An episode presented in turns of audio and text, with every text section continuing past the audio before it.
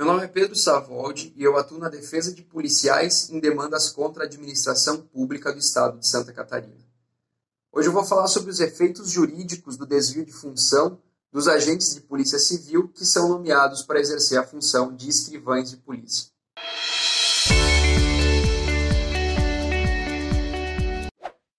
A lei complementar que institui o plano de carreira da Polícia Civil define que aquilo que se entende de forma ampla por agente da autoridade policial é, na verdade, dividido em determinadas carreiras que possuem atribuições diferentes entre si.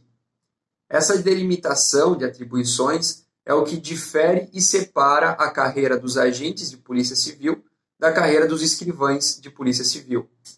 As duas carreiras têm diversos pontos em comum entre elas além de que as duas são idênticas no que diz respeito à exigência de habilitação com diploma de nível superior e também o cumprimento de regime de 40 horas semanais de trabalho com dedicação exclusiva.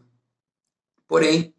tem algumas atribuições que são destinadas somente aos escrivães e que são muito específicas, como, por exemplo, a execução de uma série de atividades de natureza cartorária e a expedição de mandados e certidões o que em tese não faz parte das funções típicas de um agente de polícia civil.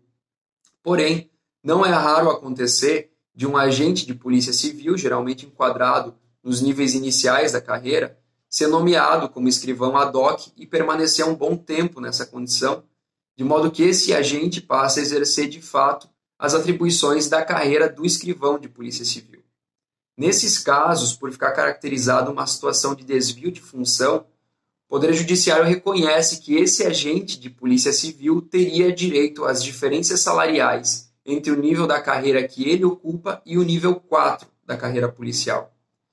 Isso porque o plano de carreira da Polícia Civil determina uma progressão para todos os policiais que é dividida em oito níveis. Mas justamente por conta daquelas atividades mais específicas que são atribuídas somente aos escrivães, a lei prevê que esses servidores devem iniciar a carreira já enquadrados no nível 4, enquanto os agentes de polícia civil iniciam a carreira no nível 1. Então, um agente de polícia civil que esteja enquadrado no nível inicial da carreira e que exerça a função de escrivão em desvio de função tem o direito ao recebimento dessa diferença entre o seu nível e o nível 4, que é o enquadramento inicial dos escrivães.